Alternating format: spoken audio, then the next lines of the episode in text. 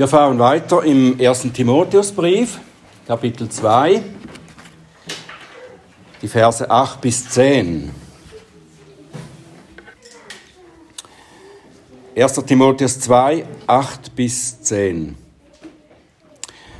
Der Apostel Paulus schreibt, und das ist Gottes Wort, ich will nun, dass die Männer an jedem Ort beten, indem sie heilige Hände aufheben ohne Zorn und zweifelnde Überlegung. Ebenso, dass auch die Frauen sich in anständiger Haltung mit Schamhaftigkeit und Sittsamkeit schmücken, nicht mit Haarflechten und Gold oder Perlen oder kostbarer Kleidung, sondern mit dem, was Frauen geziemt, die sich zur Gottesfurcht bekennen, durch gute Werke. Lieber Vater im Himmel, hab Dank für dein gutes Wort, hab Dank für das, was du uns schenkst, dadurch, dass du so zu uns sprichst. Und wir bitten dich, Herr, dass wir jetzt einen geöffneten Verstand, offene Herzen und Aufmerksamkeit bekommen, damit wir deinem Wort folgen können, damit wir es verstehen, was du uns zu sagen hast. Bitte öffne du meinen Lippen, dass sie deinen Ruhm verkünden. Amen. Ja, wir sind äh, in diesem Abschnitt auch immer noch beim Thema Gebet der Gemeinde. Dass Paulus diese Anweisungen an Timotheus richtet, er schreibt ja nicht äh, zuerst oder direkt an die Gemeinde als Gemeinschaft, sondern er schreibt an Timotheus. Wir, wir könnten auch sagen über Timotheus an die Gemeinde. Und dass er das so tut, dass er an Timotheus schreibt, der in Ephesus ja der Leiter der Gemeinde ist, das lässt darauf schließen, dass er hier mehr Gewicht auf das Gebet der versammelten Gemeinde im Gottesdienst legt, mehr Gewicht darauf als auf das ganz persönliche Gebet des Einzelnen, dass er vielleicht zu Hause oder sonst an einem stillen Ort betet. Es geht also um das Gebet der versammelten Gemeinde äh, im, in erster Linie. Im, Im vorherigen Abschnitt da sprach Paulus über den Inhalt des Gebets nämlich dass die Gemeinden einerseits auf verschiedene Weise für alle Menschen beten sollen, darin eingeschlossen die Könige und Obrigkeiten. Und das Gebet soll auch äh, die Vorbereitung des, äh, die Verbreitung des Evangeliums zum Inhalt haben, der guten Botschaft von Christus, der sich selbst für uns als Lösegeld gab, um unsere Sünde zu sühnen. Das ist in den vorangehenden Versen, äh, schreibt Paulus darüber. Bisher sahen wir also, was und wofür wir beten sollen. Und jetzt geht es mehr darum, wie oder mit welcher Haltung wir beten oder anbeten sollen. Paulus gibt dabei auch Anweisungen für äußerliche, physische Dinge, sowie für die Herzenshaltung bei der Anbetung. Das sind diese zwei Dinge, die hier angesprochen werden. Also auch Äußerliches spielt eine Rolle. Aber dahinter natürlich wichtiger die Herzenshaltung bei der Anbetung Gottes. Und dabei werden wir sehen, dass es nicht im Eigentlichen um Äußerlichkeiten geht. Auch wenn einige davon angesprochen werden, aber es geht nicht im Eigentlichen darum, sondern es geht natürlich darum, wie das Äußerliche die innere Haltung reflektiert.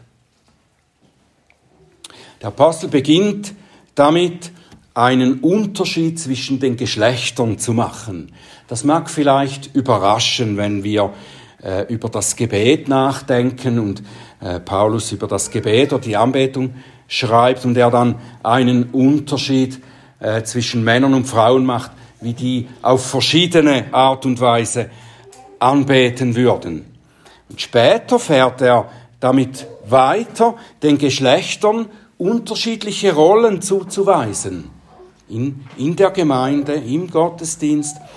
Und es geht nicht darum zu sagen, dass Männer und Frauen unterschiedlich vor Gott stehen oder dass die einen mehr oder weniger wert geachtet sind. An, erster, an anderer Stelle widerspricht er ja ganz deutlich solchen Annahmen, dass die einen irgendwie besser vor Gott stehen als die anderen.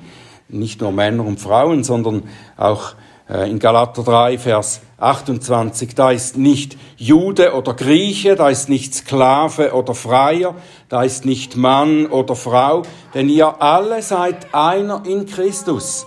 Sie alle gleich. Wenn ihr aber des Christus seid, so seid ihr damit Abrahams Nachkommenschaft und nach Verheißung Erben. Also alle erben in der gleichen Weise auf, auf dem gleichen Weg das Heil. Also da gibt es keinen Unterschied.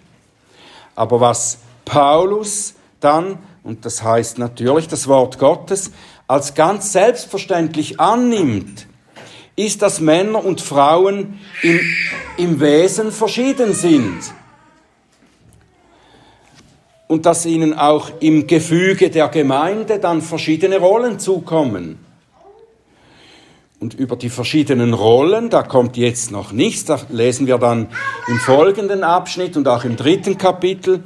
Jetzt geht es zuerst um die Verschiedenheit im Wesen von Männern und Frauen. Was Paulus hier anspricht oder was er voraussetzt, sind geschlechterspezifische Unterschiede die zum Ausdruck kommen können, wenn Männer oder Frauen zur Anbetung kommen. Da spricht er ihnen Unterschiede zu. Seine Anweisungen betreffen dann eben auch falsche Haltungen, die wir vermeiden sollen als Männer oder Frauen. Dies, weil Männer und Frauen von ihrem Wesen her eben auch geneigt sind, unterschiedliche Fehler zu machen in ihrem geistlichen Leben, in, in der Anbetung, in der Gemeinde und so weiter. Das heißt mit anderen Worten, jedes Geschlecht hat auch seine eigenen Fallstricke. Das betrifft natürlich nicht nur die Geschlechter.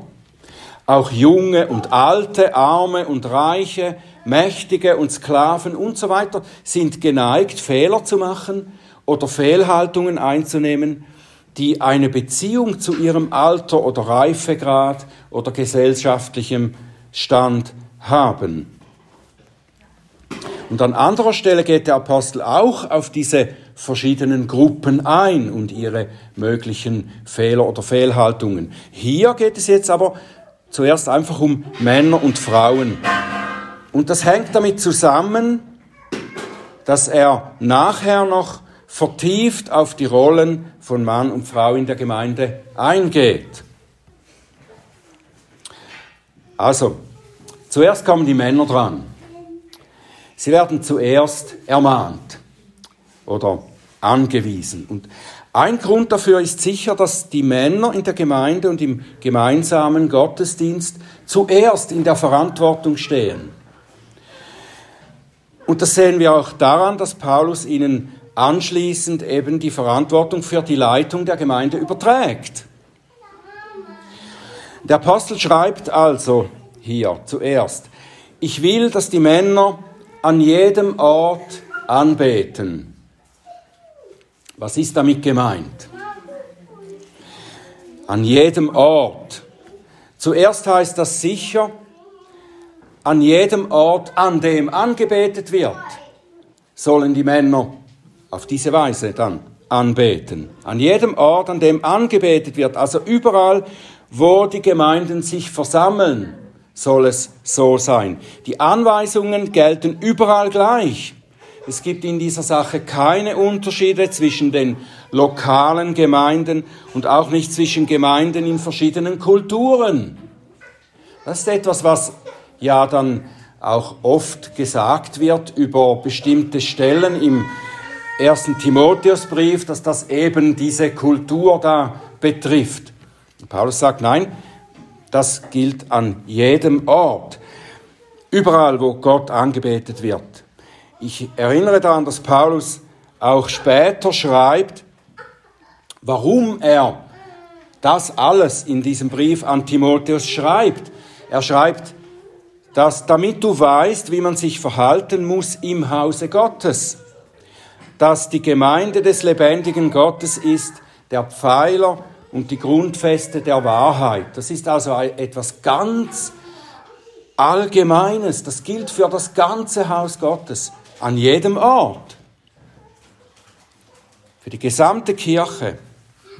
Überall, wo Gott angebetet wird, soll in dieser Weise angebetet werden, wie er jetzt sagt. Und dann in einem, in einem Kommentar von Philipp Reiken, da fand ich auch einen wichtigen Hinweis, dass nämlich in diesem Wort an jedem Ort auch noch eine Verheißung enthalten ist, ein Versprechen. Nämlich das Versprechen, dass Gott in Christus schließlich an jedem Ort in der Welt angebetet werden wird. Wir finden dazu sogar einen wörtlichen Hinweis beim Propheten Maleachi. In Maleachi, Maleachi 1, Vers 11. Denn vom Aufgang der Sonne bis zu ihrem Niedergang ist mein Name groß bei den Nationen. Und an jedem Ort werden meinem Namen Rauchopfer dargebracht und reine Gaben, denn mein Name ist groß bei den Nationen, spricht der Herr der Heerscharen. An jedem Ort wird Gott angebetet werden. Und in seiner endgültigen Erfüllung ist diese Verheißung natürlich noch Zukunftsmusik.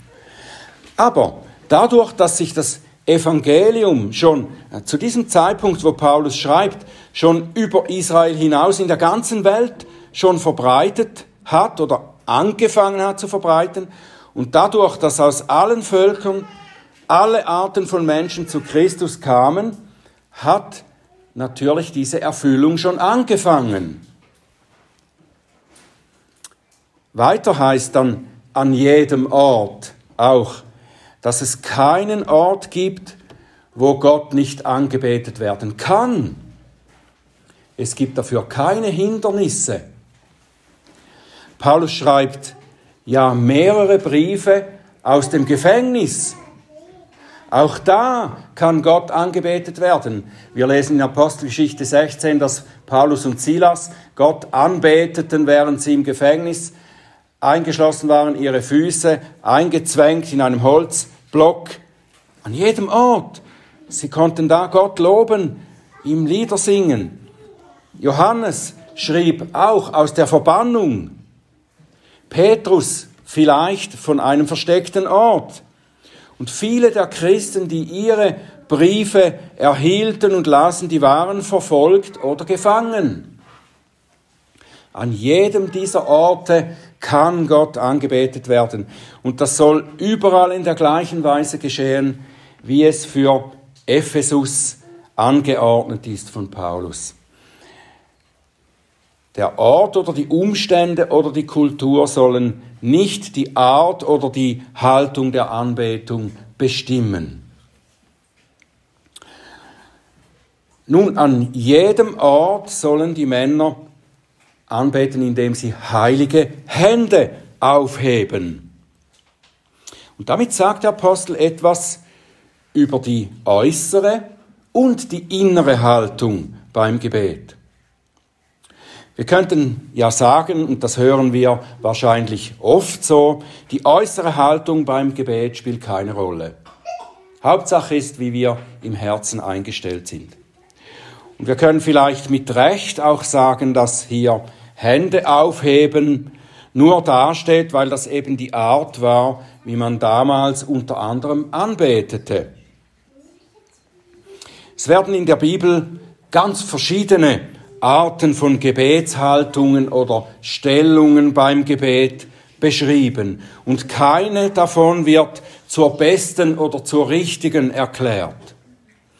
Es ist die Rede von Niederbeugen, dass sich jemand im Haus Gottes niederbeugt, vielleicht aus dem Stehen oder auf den Knien oder dass er niederkniet.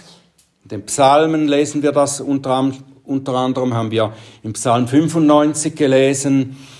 Es gibt viele solche Stellen. Es gibt auch äh, die Aussage, dass jemand sich flach auf den Boden legt vor dem Herrn oder dass man steht beim Beten, beim Anbeten oder aufsteht dazu oder eben, dass man die Hände erhebt. Ein äh, bekanntes Beispiel ist vielleicht das, äh, wo, wo der Mann Gottes gebetet hat und der Kampf zwischen Israel und dem anderen Volk fand statt und wenn er die Hände hochhob und sie stützten sie ihm dann auch noch, dass er sie weiter hochhalten konnte, da hatte er eben die Hände hochgehoben.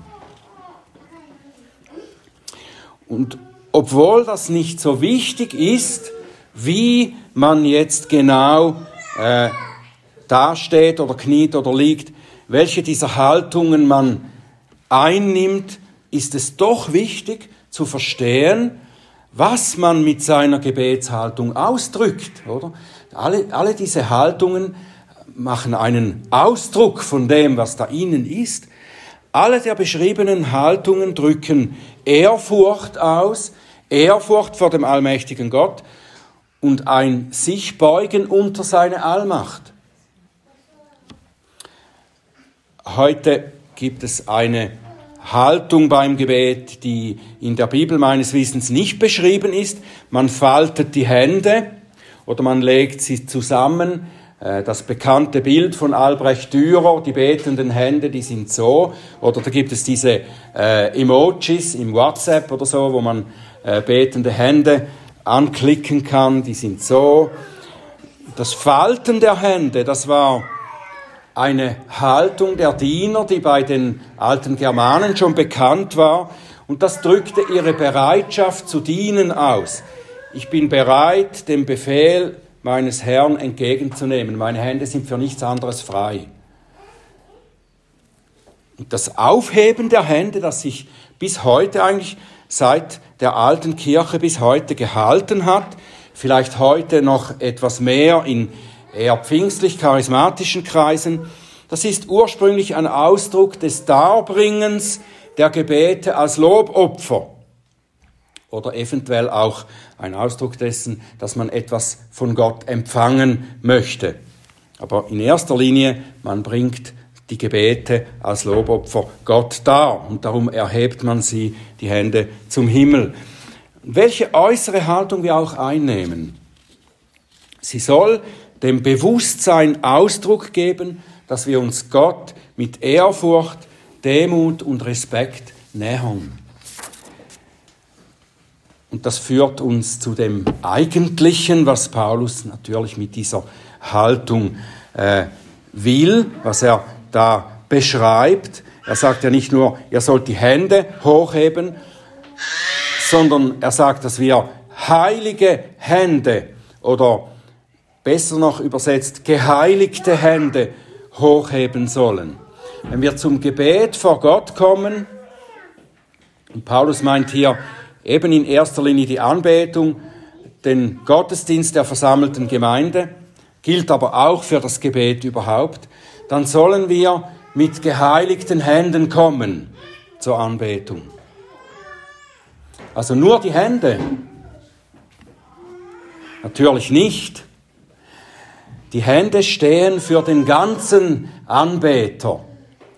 Vielleicht erinnert ihr euch, dass äh, Tony Körter hier einmal ein Beispiel erwähnt hat, dass es äh, bei der Marine, wenn die Matrosen oder Soldaten an Deck kommen sollten, dann heißt es All Hands on Deck.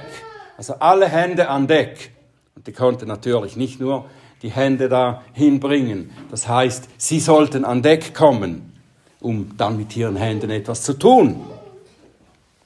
Oder Pilatus wusch sich die Hände, um zu demonstrieren, dass er unschuldig ist an der Verurteilung und dem Tod Jesu. Man spricht auch bei uns, jemand macht sich die Hände schmutzig.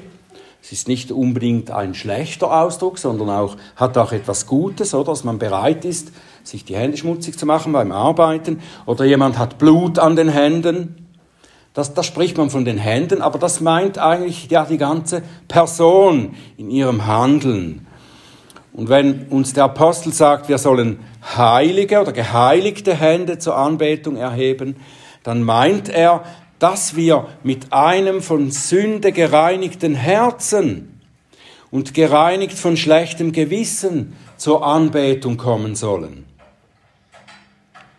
Darum haben wir ja auch diesen Teil im Gottesdienst, wo wir uns besinnen, wo wir darüber nachdenken, ob es Dinge gibt, die noch zwischen Gott und uns stehen und die wir äh, ihm bekennen möchten, um dann in dieser Weise gereinigt vor ihn zu kommen.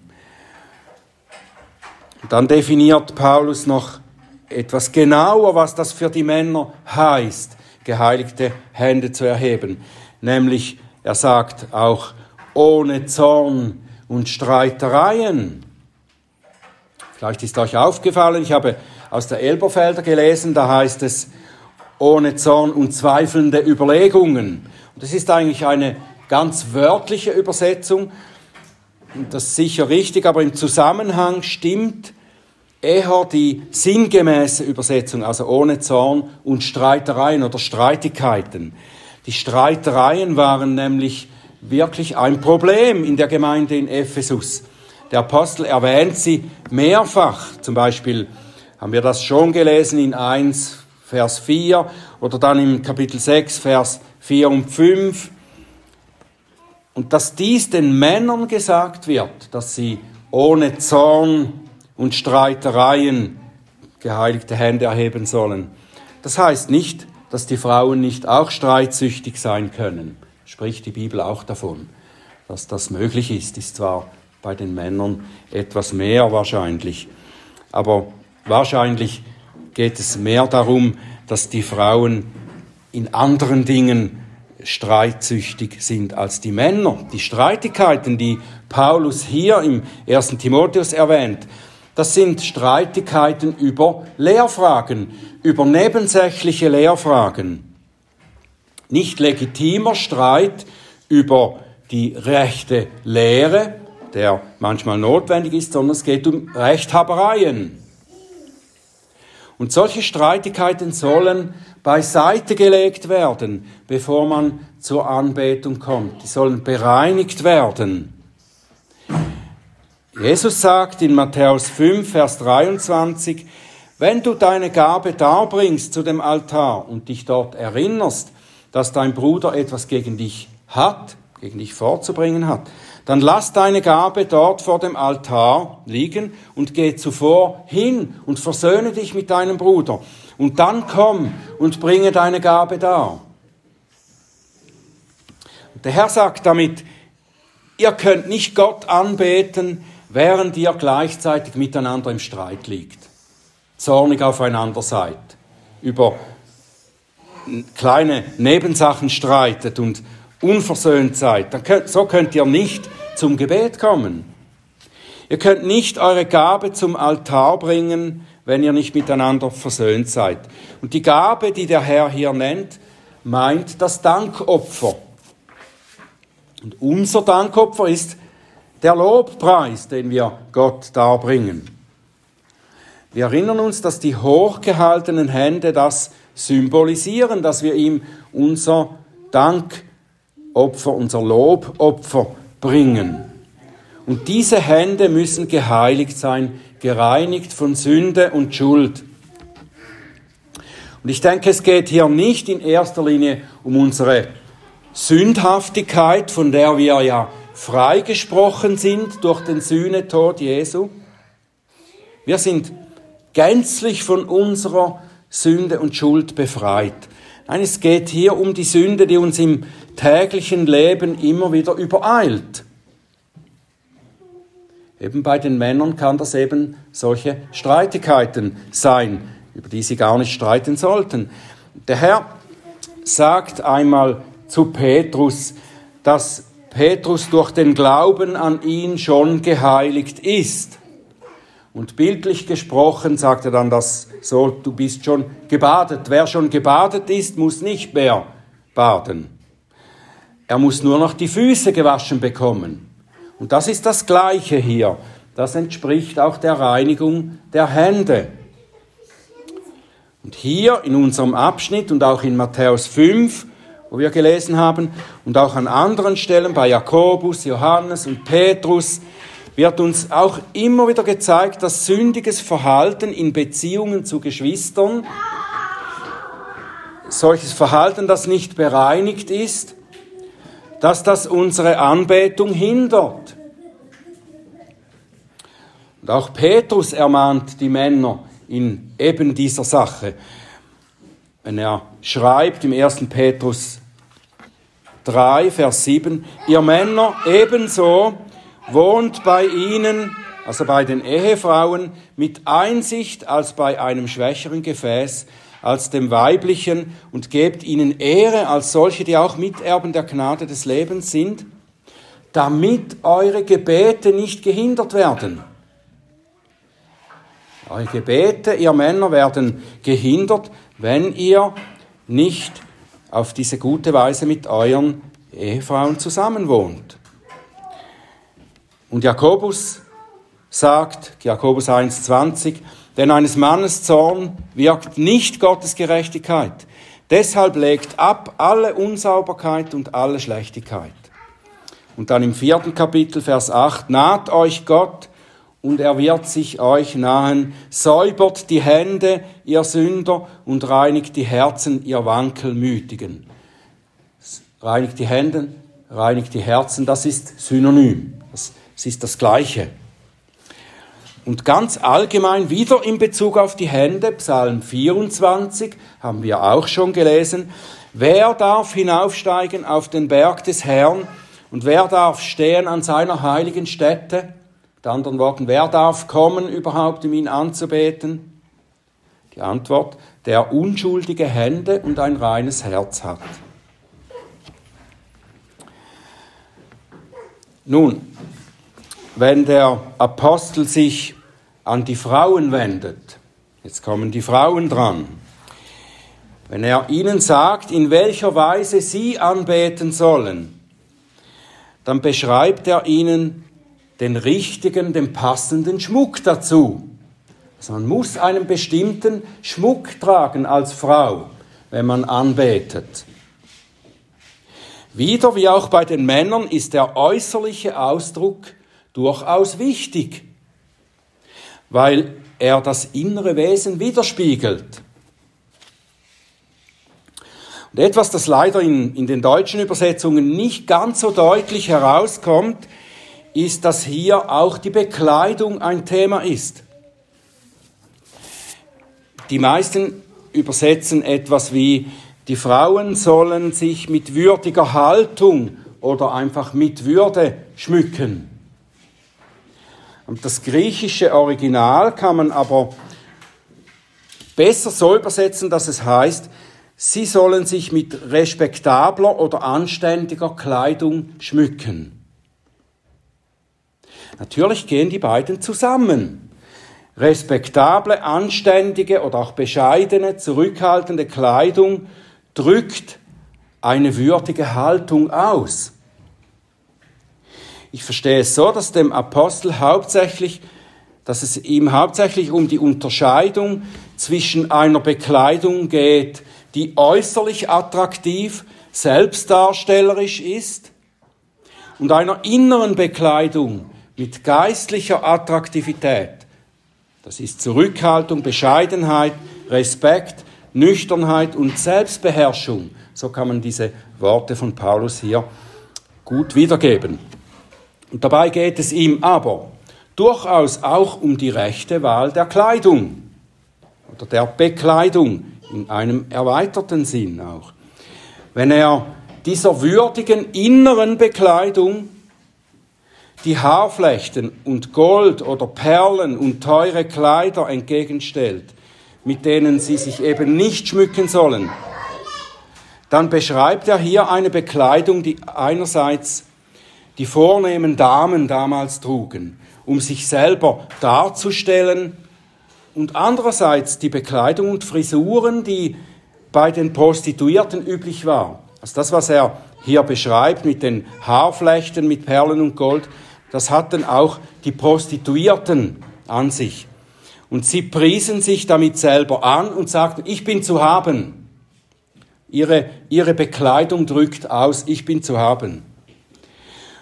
Und diese Art Bekleidung ist vergleichbar.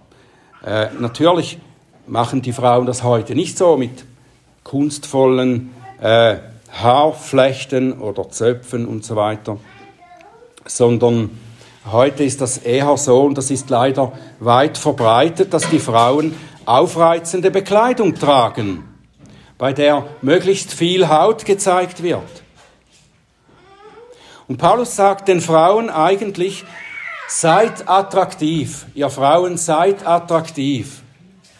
Aber nicht so, dass ihr die Augen der Männer verdreht und ihre Blicke anzieht. Seid schön für Gott. Seid attraktiv durch innere Schönheit. Seid geistlich attraktiv, nämlich durch Zurückhaltung, Bescheidenheit, Respekt, Nüchternheit und Selbstbeherrschung. Und in Vers 10 nennt Paulus sozusagen dann als Zusammenfassung das, was eine Frau eben geistlich attraktiv macht. Was sich für Frauen geziemt, schreibt er. Das heißt, was passend ist für Frauen. Was sich für Frauen geziemt, die sich zur Gottesfurcht bekennen, das heißt Frauen, die sich fromm nennen, das sind gute Werke. Das passt zu gläubigen Frauen. Und noch einmal Philip Ryken, er zitiert dazu aus dem 1. Timotheus 5, Vers 10, und er sagt, das seien Gottes Schönheitstipps für Frauen. Gottes Schönheitstipps für Frauen. Nämlich, wenn sie ein Zeugnis in guten Werken hat, eine Frau. Wenn sie Kinder aufgezogen, wenn sie Fremde beherbergt, wenn sie der heiligen Füße gewaschen, wenn sie Bedrängten Hilfe geleistet hat, wenn sie jedem guten Werk nachgegangen ist. Das ist, das sind Gottes Schönheitstipps für eine Frau. So soll sie sich schön machen. Und natürlich sagt Paulus nicht, das muss man auch sagen und betonen, dass Frauen sich überhaupt nicht schön anziehen dürfen oder nicht eine schöne Frisur machen oder sich nicht schminken dürfen. Das sagt Paulus nicht. Er sagt vielmehr, dass die Betonung auf der inneren Schönheit liegen muss. Und die äußere Schönheit, dass eine Frau sich schön anzieht und und dafür schaut, dass sie nicht äh, schlampig daherkommt oder wirklich sich schön macht, das soll der Ausdruck der inneren Schönheit sein. Die innere Schönheit macht die Frau auch äußerlich schön, auch wenn sie nicht aufwendig gekleidet ist. Und dazu ist die innere Schönheit etwas, die mit dem Wachstum im Glauben zunimmt.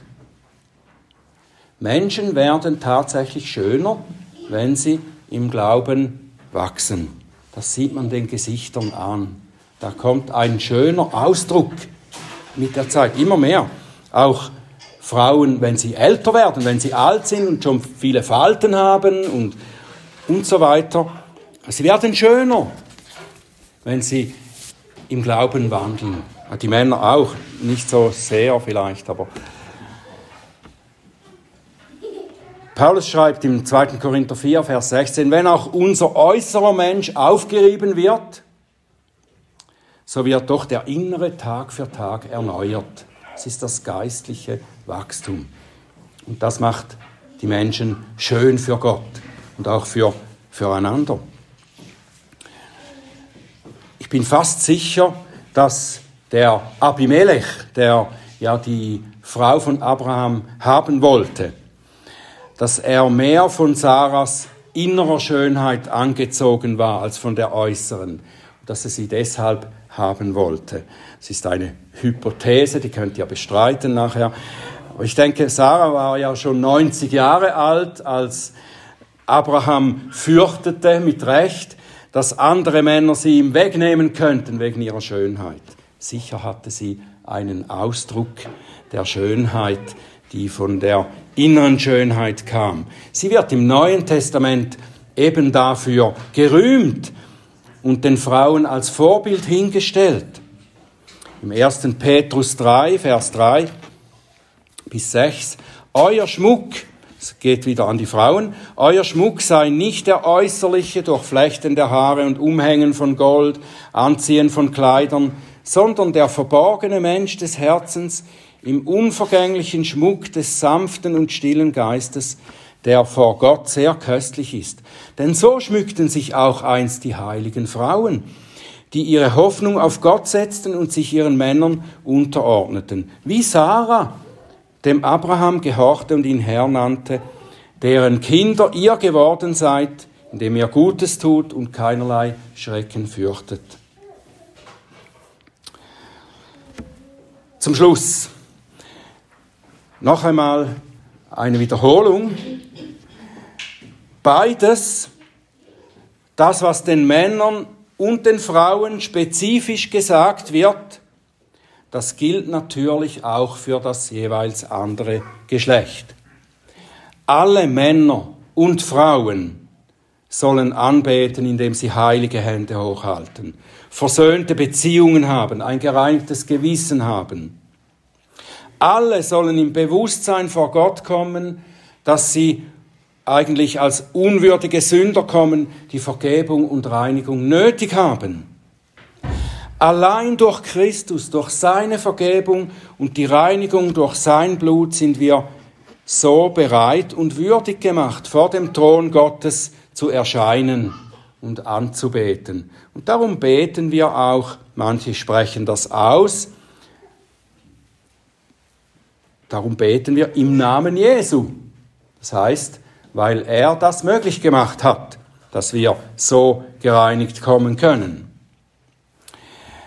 Erinnern wir uns an den Zöllner, der neben dem Pharisäer steht und anbetet. Es ist im Lukas 18 ab Vers 10.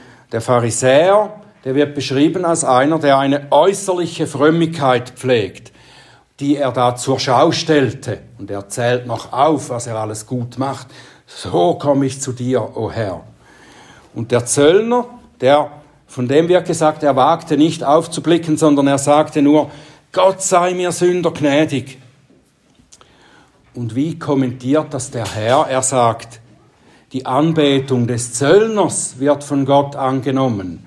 Er wird nur gerechtfertigt. Die Betonung in unserem kurzen Abschnitt ist auf der Haltung des Herzens. Die äußerliche Erscheinung muss hinten anstehen. Es ist die Folge der inneren Haltung. Gott sucht und fördert unsere innere Schönheit. Er sieht darauf, wie unser Herz eingestellt ist, ob es ganz auf ihn ausgerichtet ist. Und diese Art von Anbetung nimmt er an. Denn der Herr sieht nicht auf das, worauf der Mensch sieht. Denn der Mensch sieht auf das, was vor Augen ist, aber der Herr sieht auf das Herz. Amen. Lieber Vater im Himmel, wir wollen uns vor dir niederbeugen und wollen dir Danke sagen, dass du das möglich gemacht hast, dass wir dich anbeten können mit gereinigten Herzen und mit heiligen Händen. Hab Dank, Herr, dass du uns immer wieder auch diese Hinweise gibst in deinem Wort, wie wir innerlich gehalten sein sollen und wie wir uns auch, auch äußerlich verhalten sollen. Hilf uns, Herr, dass wir das wirklich gut in Einklang bringen können. Herr, wir beten dich an, weil du das uns geschenkt hast, dass das möglich ist. Im Namen unseres Herrn Jesus Christus. Amen.